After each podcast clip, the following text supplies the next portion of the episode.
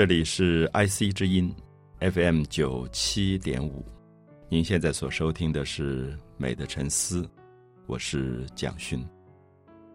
我们在一系列对大画家梵谷的介绍里，谈到了一八八六年，梵谷从荷兰到了巴黎。所以一般讲起来，如果介绍梵谷的传记，都会以一八八六年作为一个非常重要的。分水岭，那么意思是说，在一八八六年之前，在荷兰、在比利时的梵谷，基本上他的画风比较的暗，呃，画面上很少有明度很高的颜色。那另外，绘画的主题大概都是工人，呃，矿工啊、农民啊，或者纺织工人，所以。一八八六年以前的梵谷的作品，给我们一种非常沉重的，啊，在现实当中劳动而疲倦的人生的感觉。那么到一八八六年以后，到了巴黎，我们特别明显的是看到，在一八八七年，啊，这一年对梵谷来讲特别的重要，因为他到了巴黎投靠他的弟弟迪奥，迪奥啊，他的弟弟迪奥跟他的感情非常好。那么他当时在巴黎已经是一个小有名气的一个艺术经纪商人啊，就是古比西艺术经纪公司。我们记得我们谈过，范谷在十七岁的时候也曾经在这个公司做过职员，做过七年之久。那么范谷后来离开去做牧师，那么他弟弟就等于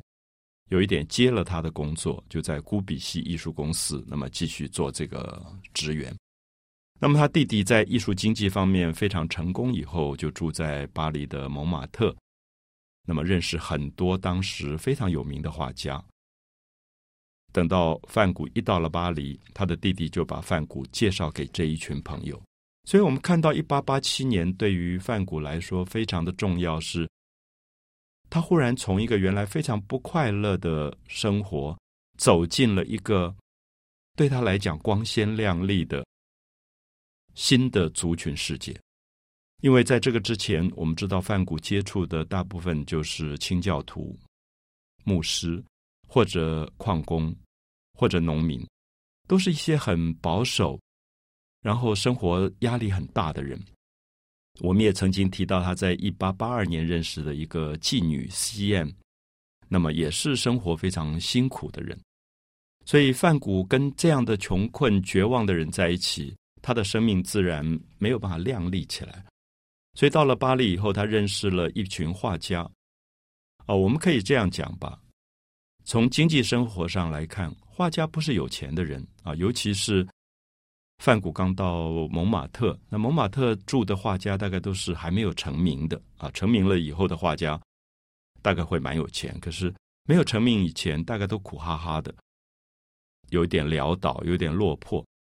可是。基本上，我想画家跟我们说到的农民、矿工还是不一样，因为他生活上在画画这件事情有一种愉快，就是我们可以想象，当时蒙马特这批画家像混在这个有点像牛肉场当中一些跳舞的女孩之间的罗特列克，像呃高更，高更原来是一个炒股票的商人，那么现在他不喜欢股票市场，他就跑来画画。所以这一群人也没有穷到像农民工人那么穷，基本上他们有一个特征，就是说，他们大概就是自己养活自己，独来独往，因为他们大部分没有家庭的负担啊。比如说高更，其实有太太有孩子，那么可是因为他后来不想做股票商人，他就跑来画画，以后他也不管家了。那从某一个部分，你当然可以说，可能是一个蛮不负责任的丈夫或者父亲，可是。画家有一种天生的浪漫或者潇洒，所以他们即使蛮穷，口袋里摸不出几个钱，可是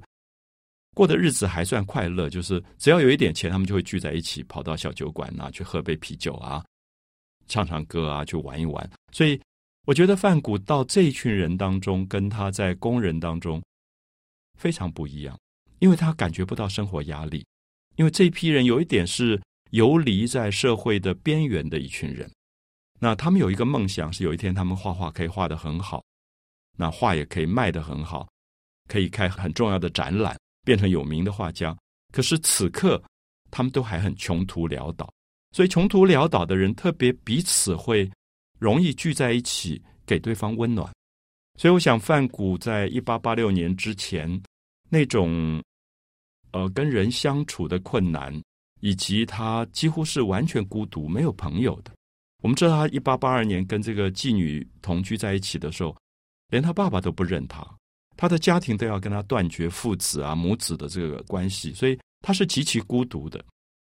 可到了巴黎以后，他认识好多画家，其实是他很开心的一段时期。那我们前面也介绍过，一八八七年，他画了一张很重要的画，叫《唐吉老爹》。我们介绍过唐吉 b e r d a n g u 就所有的画家都叫他叫老爹。那老爹这个名字就有点像我们讲伯伯啊，这样伯父啊、叔父，就是是一个尊称。那其实西方人很少对一个长辈，即使年纪比我大。会有这种尊称，所以大家叫他贝赫，贝赫就是爸爸的意思啊，叫唐吉老爸、老爹，是因为这个唐吉本身他是一个广义的社会主义者，就是他非常同情穷人，他自己开了一个小文具店，卖油画颜料啊，卖文具啊，卖画笔、卖画布。那这些画家很穷，很穷又要画画。所以就常常跑到那他那边去买画布、买颜料，可是付不起钱。可是唐吉老爹很喜欢这些画家，就让他们赊账。我们知道赊账是不付钱，先记账，表示说我有一天画卖了，有钱我再还你。所以这个唐吉老爹的太太就非常恨这批画家，因为她觉得这批画家老是来跟她丈夫赊账，然后她丈夫又很爱这些画家，老实的要命。那么从来也不计较，所以这个太太就凶的要命。每次看到范谷啊、高更来的时候，就拿着扫把打他们出去。所以就变成他们的蛮有趣的一个故事。他们就偷偷常常讲说：“哦，那个唐吉老爹的太太比苏格拉底的太太还要凶，因为历史上很有名的大哲学家苏格拉底的太太非常凶。”可是我们大概也可以知道说，这里面有一则小小的生活的乐趣，就是人的幽默可爱。那么因此。一八八七年，我觉得是范谷一生非常快乐的时刻。你可以看得到他的画在这一年当中完全亮了起来。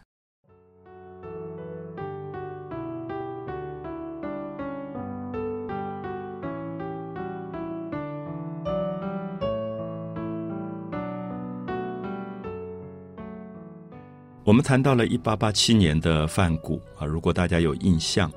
呃，或者将来有机会。到阿姆斯特丹的梵谷美术馆，或者是荷兰有一个地方叫库拉穆勒，啊，库拉穆勒那个地方也有一个蛮好的梵谷博物馆，或者是巴黎的奥赛美术馆，里面收藏了很多梵谷的画。我讲的这三个美术馆都是收藏梵谷的画最多的地方啊，就是如果大家有兴趣看梵谷的原作，不要忘了阿姆斯特丹的梵谷美术馆。库拉穆勒的梵谷美术馆以及巴黎的奥赛美术馆。那么你去看梵谷的一生的作品的时候，啊，如果看单件你看不出来，你看他一生的作品，你就很明显看到一八八二年他画的画，八三、八四、八五、八六。我们介绍过吃马铃薯的人，还是很暗的色调，可是，一到一八八七的时候，他整个画里面的颜色忽然亮起来了，特别明显的看到。他那个时候画过像蒙马特的风景，那么这张画我们大概可以看到是受到很明显，当时在蒙马特的一个画家叫做秀拉啊，瑟哈 S E U R A T 瑟哈啊，台湾可能对这个画家还不太熟，就是秀拉。秀拉创立了一种画画的方法，叫做点描，就是用一个小点一个小点在画布里面把光跟色彩分析成。色谱，什么叫做色谱呢？我们知道，我们有时候去检查我们的眼睛有没有色盲或者色弱，有一本书翻开来，里面就有色谱。这个色谱就是把太阳的光分成橙、红、黄、绿、蓝、靛、紫，那么这七种颜色构成了所谓的光谱或者色谱。那么当时秀拉，因为他们受到了一些。光学理论的影响，他们读了一些科学上的报告，他们知道了光学就是光当中有红、橙、黄、绿、蓝、靛、紫，所以他们就用这七种颜色来做点描的方法来画画，等于是一种科学的一种分析。那么这种画派叫做点描画派，因为它上面有很多一点一点的像小小的雨点一样在画布上的感觉，所以我们就称它为点描画派。而当时也有一个批评家叫费内翁啊，费内翁。那费内翁他是一个非常敏感的人，他当时就写了评论谭秀拉的话。他说，在一八八六年之后，点描画派一旦出现，印象主义就是原来最主流的、最红的这个画派，就不再是主流了。他说，应该要加一个 post 或者 neo，就是新印象主义或者后印象主义。那么意思说，一八七四年。由莫内所建立的印象主义已经过时了。经过十二年，到了一八八六年，有了一个新的画派，所以他在印象主义就 Impressionism 这个字前面加 N E O，N E O 就是 Neo，就是我们拉丁文系统里面后来演变成英文的 New N E W，就是新印象主义。所以我们也把梵谷一八八七年列在新印象主义。特别是如果大家手上有他的画册，你可以翻开他一八八七年的作品，你可以看到他画蒙马特的这个风景，前面有一条宽广的马路，后面有一些房子。那么特别注意看他前景的部分，全部是用油画笔一点一点点出来的，而且很明显，你看到它的画面上大量用到黄色，因为黄色是高明度色彩。我们好几次提到过。你会发现，你不知不觉今天打开衣柜，很奇怪就选了一个黄色的衬衫，或者黄色的一条裙子。你就会发现，可能你自己都不知道，你今天心情特别好。可能是因为你收到了一个好朋友的信，可能是因为爱你的人打了一个电话，可能是因为你想起这一天是你的结婚纪念日，或者你的生日。就是为什么黄色常常会变成一个歌里面的所谓情人的黄衬衫？因为黄色是最高明度的。在视觉上，我们注意黄色有一种警戒的作用，因为它是视觉上最容易看到的颜色。所以大家有没有发现，红绿灯里面黄色是警戒灯，就是从绿灯变红灯或者红灯转绿灯的时候，它有一个过渡，就是黄灯，因为它是警告，就说我们速度要改变了。那或者我们车子，比如我们开车，车子尾巴后面要打的这个方向灯闪灯的时候也是黄色。所以黄色是因为我们视觉上最容易被看到的颜色，最明亮，它是明度最高的。所以如果一个画家画面开始用大量的黄色，我们就会发现这个画家这个时候在一个心情上喜悦或者亢奋的状况。所以我们特别希望大家能够分析一下范谷在一八八七年的画作啊，就是这个时候他常常背了画架就跑到。户外、郊外，就是蒙马特是一个丘陵区，一个山区，它也是大巴黎的边缘啊。其实现在蒙马特还算是巴黎的北边的一个边缘区。那我常常形容说，蒙马特有一点像我们的三重或者泸州，就是它房价比较便宜啊。这个地方通常过去是吉普赛人啊或者外来的劳工住的地方，所以它一直不算是一个高级住宅区。可是画家刚到巴黎很穷。没有办法住到很贵的我们所说的什么新移计划区去，所以他们就可能住在三重、泸州这种新移民很多的地方。所以因此，范谷不是荷兰人吗？他到巴黎，其实他是一个异乡人，他是外地来的，所以他就混在这一群一大堆的这种有点像外籍劳工一样的人当中。其实我们看到罗特列克也是从南方来的，后来毕卡索就从西班牙到了。蒙马特，所以蒙马特这个地方就变成很多这种外籍的人聚在一起，大家法文都讲不好，因此也都不会觉得谁是上流阶级，所以大家就会情感特别依赖。那我觉得他这个时候画了很重要的一些画，是表现巴黎边缘的工厂。我们看到它可以在前景的部分完全是空地，远远的看到画了一排工厂，一根一根的烟囱在冒着黑烟。然后工厂的屋顶是红颜色的，这个屋顶前面全是荒废的黄色的土地。那我们等一下会分析一下，就是为什么梵谷会画工厂。这样的主题。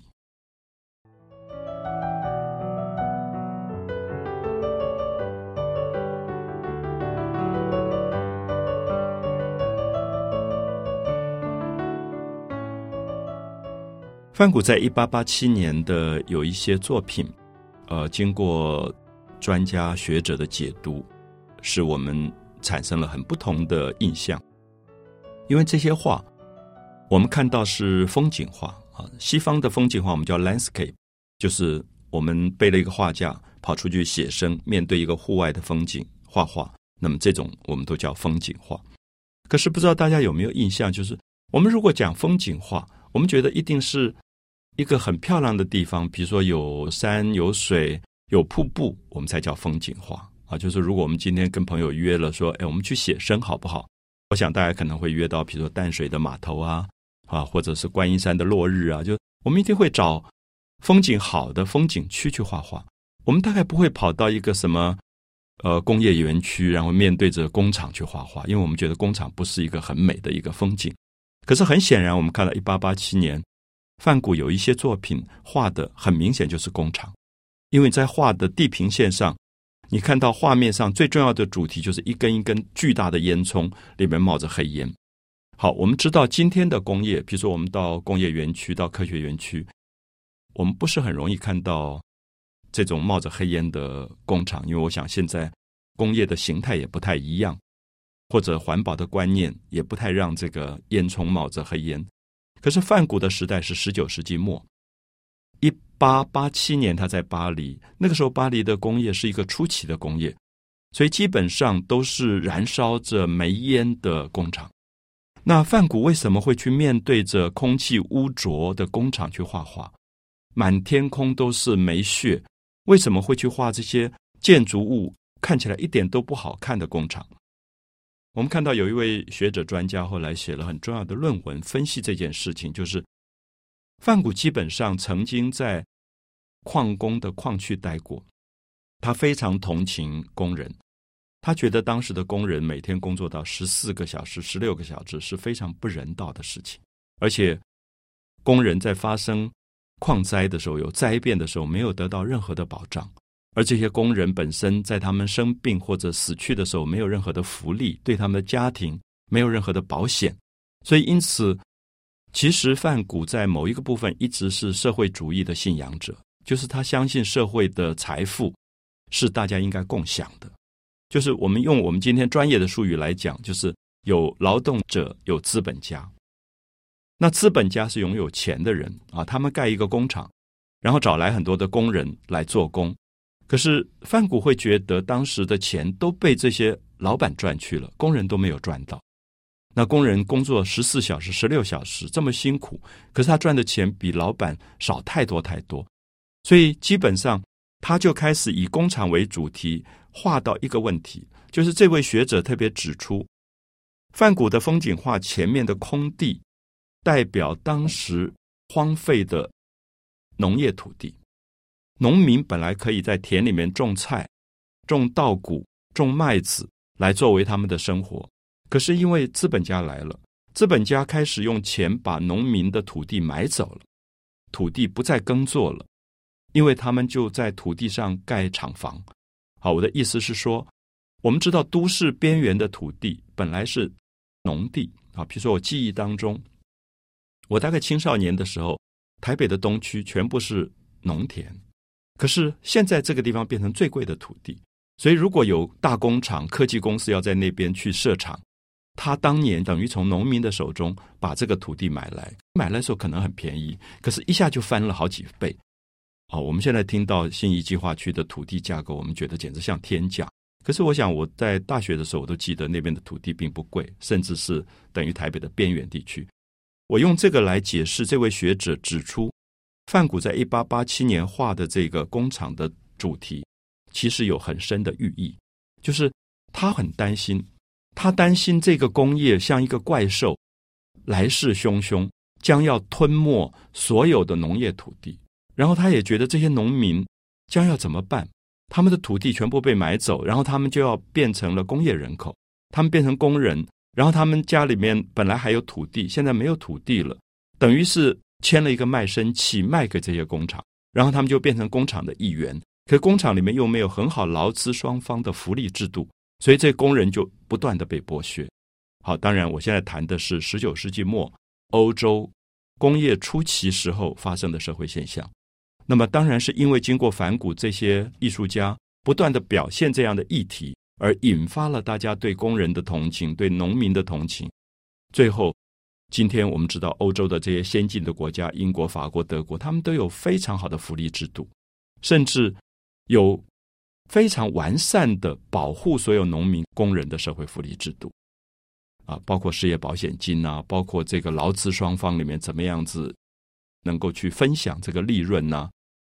包括保险制度啊，都做得非常完善。可是也因此，我们会对一百多年前像梵谷这一类的艺术家有很多的尊敬，因为他们透过了艺术呼唤起大家对人的同情。所以有时候我们觉得画画好像无关紧要，反正就画一张画。可是有时候一张画可以呼唤起所有的人对人的不忍。我们其实都有那个不忍人之心啊。我们看到一个人受苦。看到一个人过度劳动，看到一个人呃生活没有保障，我们都会同情。可是这个同情需要经过文学或艺术把它呼唤起来。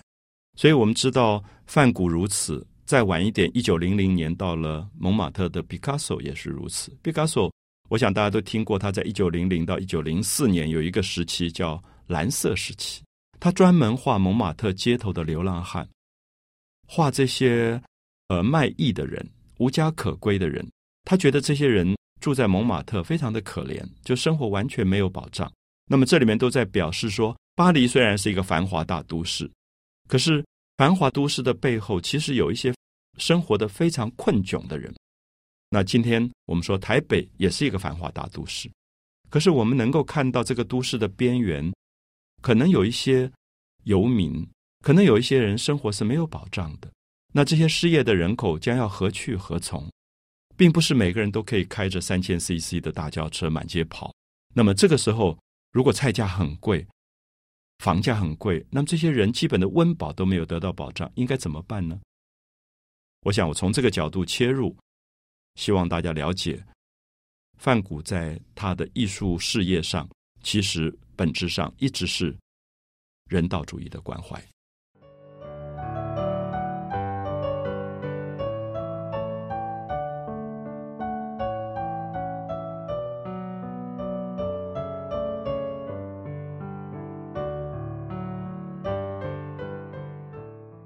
在谈一八八七年受到新印象主义影响下的梵谷啊，整个心情上的喜悦，以及他画风的从阴暗转为亮丽。我们特别明显的看到梵谷这一段时期有一些作品是跟蒙马特有非常明显的关系的啊，比如说他画过的唐吉老爹，是在蒙马特开一个文具店的一个老头。他也画过一个小酒馆的女老板，那这个女老板叫塞加托里啊，塞加托利，她是意大利人，你听她的名字大概知道塞加托里。所以我特别提到说，蒙马特其实有很多外来的移民，这些外来的移民到了巴黎以后，当然买不起昂贵地区的房子，所以他们可能就在蒙马特这种偏远地区租一个小房子。开一个小餐馆，价格都不贵。那么塞卡托里这个女人开的餐厅叫做灵谷餐馆。灵谷是什么？我不知道大家有没有看过新疆的女孩子跳舞的时候，手上会拿一面鼓啊，旁边有那个铁片的，所以摇起来是有铃的声音，也有鼓的声音。我们叫铃鼓，法文叫 double hand。那么。这个餐馆到现在还在巴黎，就是变成一个像一个古迹保护，就是因为梵谷常常去。其实不止梵谷，当时的画家都喜欢到这里。那么，我想这里有一个特色，就是我们看到梵谷画了这个塞加托利的像，头发梳的很怪，高高的，然后红色的头发。我们知道这种小酒馆的女主人呢，她常常是这个餐厅生意好不好的一个很重要的原因。我们大概在。台湾你也知道，说有一个叫什么刘妈妈的店之类的，那那个刘妈妈一定很重要，就是说她是很家常妇女的，然后她出来很喜欢跟这些画家呃开玩笑，因为画家都有一点顽皮，有时候吃他一点豆腐，可他也不在乎，可是他也会吃回去之类，就是很懂得人情世故的一种女人。好，我想这样讲，大家就可以了解，他们有一点像今天我们所说夜店里面的那种调酒的 bartender，就是我们叫调酒师，就是我们说这种夜店，你会特别想去哪一家，是因为他那个调酒的人。特别懂得人情世故，因为你来的时候，他看你今天有一点倒霉的样子，那就知道说啊，你可能画卖不出去，所以他就可能说：“哎呦，今天酒我请你喝一杯吧。”就是大家去那边会觉得心情会得到安慰啊，或者说呃，今天你特别开心，那么他也跟你一起唱唱歌啊之类。所以范谷跟这个塞加托利非常好，变成很好的朋友。所以有一天他就说：“哎，我帮你画一张像。”我们看到这个女老板就坐在那边，两只手放在桌子上，手上叼了一个香烟，有一点呼之欲出，就是那种意大利电影里面常常看到那种很成熟的女人，一个人到了外国开一个小餐馆要谋生，然后跟这些男画家混的也不错，所以甚至有些传记里面都认为范谷可能跟塞加托利有一点恋情的关系，可是我自己觉得不一定，因为这种小酒馆的。女老板，我们在巴黎看过很多，她跟谁都很好的，她不会特别跟哪一个人很好，因为她要做生意。因为你对每个人，就是画家来了，把他们当小孩一样摸摸头啊，拍拍肩膀啊，那这些画家就会继续来，所以他生意才做得下去。所以我觉得大家看这张画的时候，特别可以感觉到范古当时得到的一种温暖。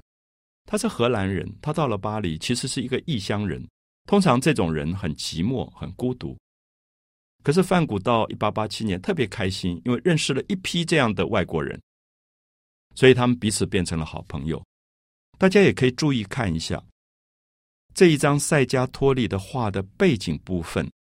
墙上挂着日本浮世绘的一些画作。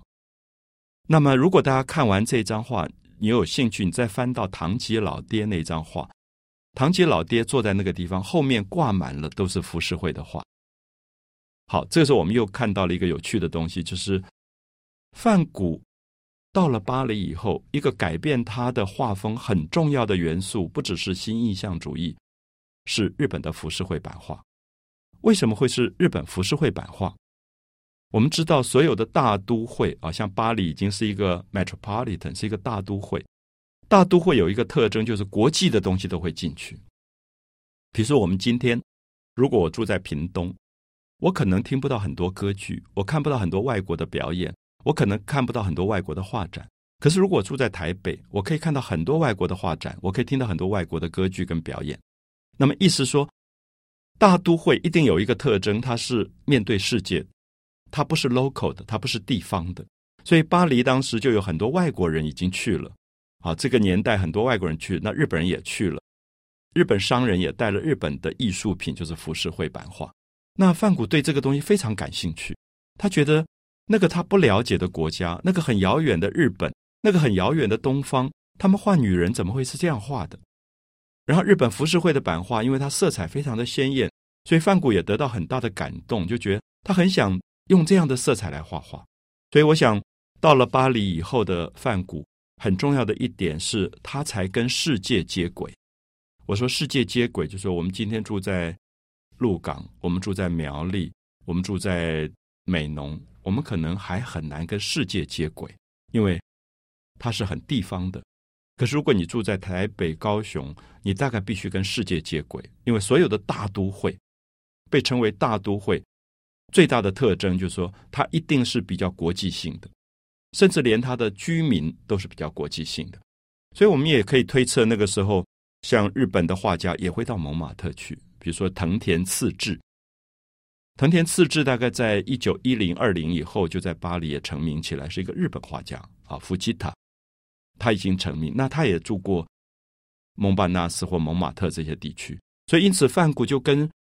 世界的文化开始接触在一起，那么也使梵谷。从原来的一个荷兰很乡下的